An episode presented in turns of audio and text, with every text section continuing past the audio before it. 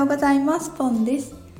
えー、私はミニマリスト歴がついに24年目に突入しましてまあ物暮らしを整えるのもそうだしとにかくあらゆることを整えるっていうのが好きで得意なんですよね。で自分の感情心も整えるのが好きだしあとまあ食生活お料理家事とか、うん、あと働き方とかうん、で、まあ、家計とか家計もね整えるのが好きです、えー、私実はもともとめちゃくちゃ節約大好き人間だったんですけど そう,、そういう経験があったので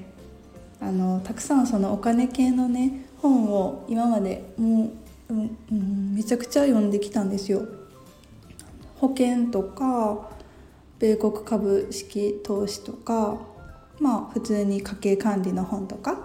まあ、そういうの含めるとジャンル問わずだとうーん50冊以上は読んできたかなもっと読んでるとは思います。それでねいろいろ今結婚8年目で新婚の時から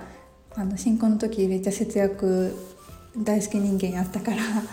あのその時からすごいねいっぱいいろいろ試してきたんですよ。あの家計管理方法を。そうそれでえっとねいろいろ試してきていっぱい失敗してなんかお金使うの苦しくなった時もあるし夫とすごい喧嘩しちゃったりっていう時もあるんですけど、まあ、ここ数年定まった方法がですねあのこの方法にしてからなんかねお金への執着がうんなんか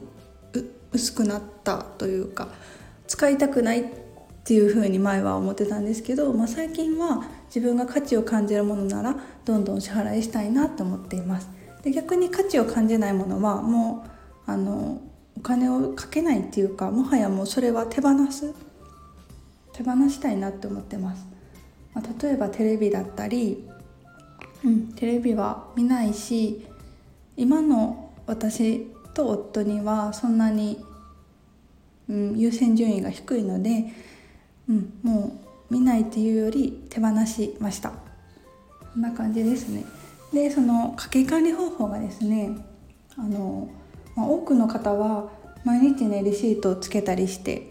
毎日レシートをあのもらってそれをこう手書きしてっていう方もいるかなと思うんですけどそれめっちゃ大変じゃないですか。私もその方法やってた時あるんですけど毎日憂鬱でめっちゃ大変やったんですよね。それで今の方法っていうのが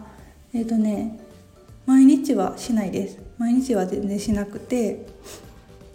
まあ、月に1回月に1回1時間と、まあ、週に1回10分ぐらいかな。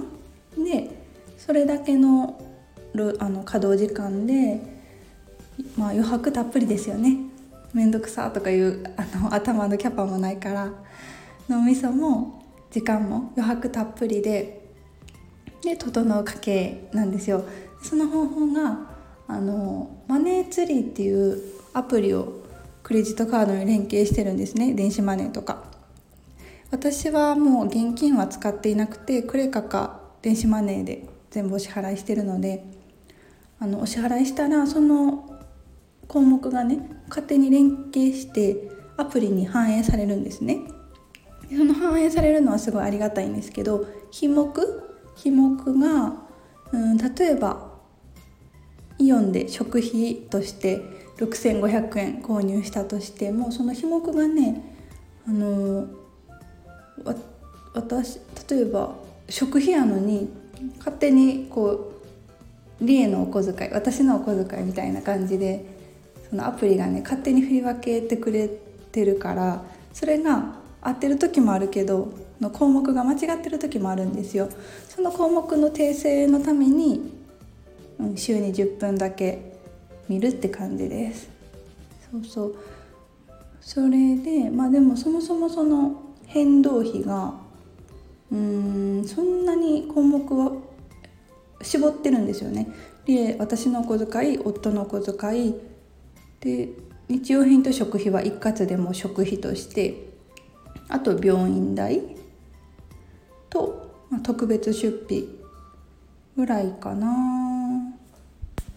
あとあの夫婦で外食したり映画見に行ったりっていう時のデート代っていう項目も作っていてその5つぐらいなので頻繁にある変動費はその5つぐらいだから週に10分もあったら項目だけパパパパって選択したらいいだけやからそれで整うんですよね。でその毎月月末の1時間っていうのがマネーツリーで1ヶ月分貯まるじゃないですか。それをあの1ヶ月分の支出を、えっと、ノートに書くっていう感じです。それでうんと、まあ、そん手間かからないですよね。めっちゃ楽ちんで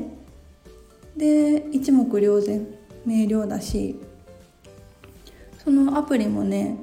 まあ、有料版もあるんですけど私は無料版を使ってます。はい。そんな感じでえっと自動と手動のコラボみたいな感じであの、まあ、基本的にはデジタルに頼りつつもちょびっとだけ自分でやる時もあるっていうのが私の家計管理法です。はい、ではではありがとうございました。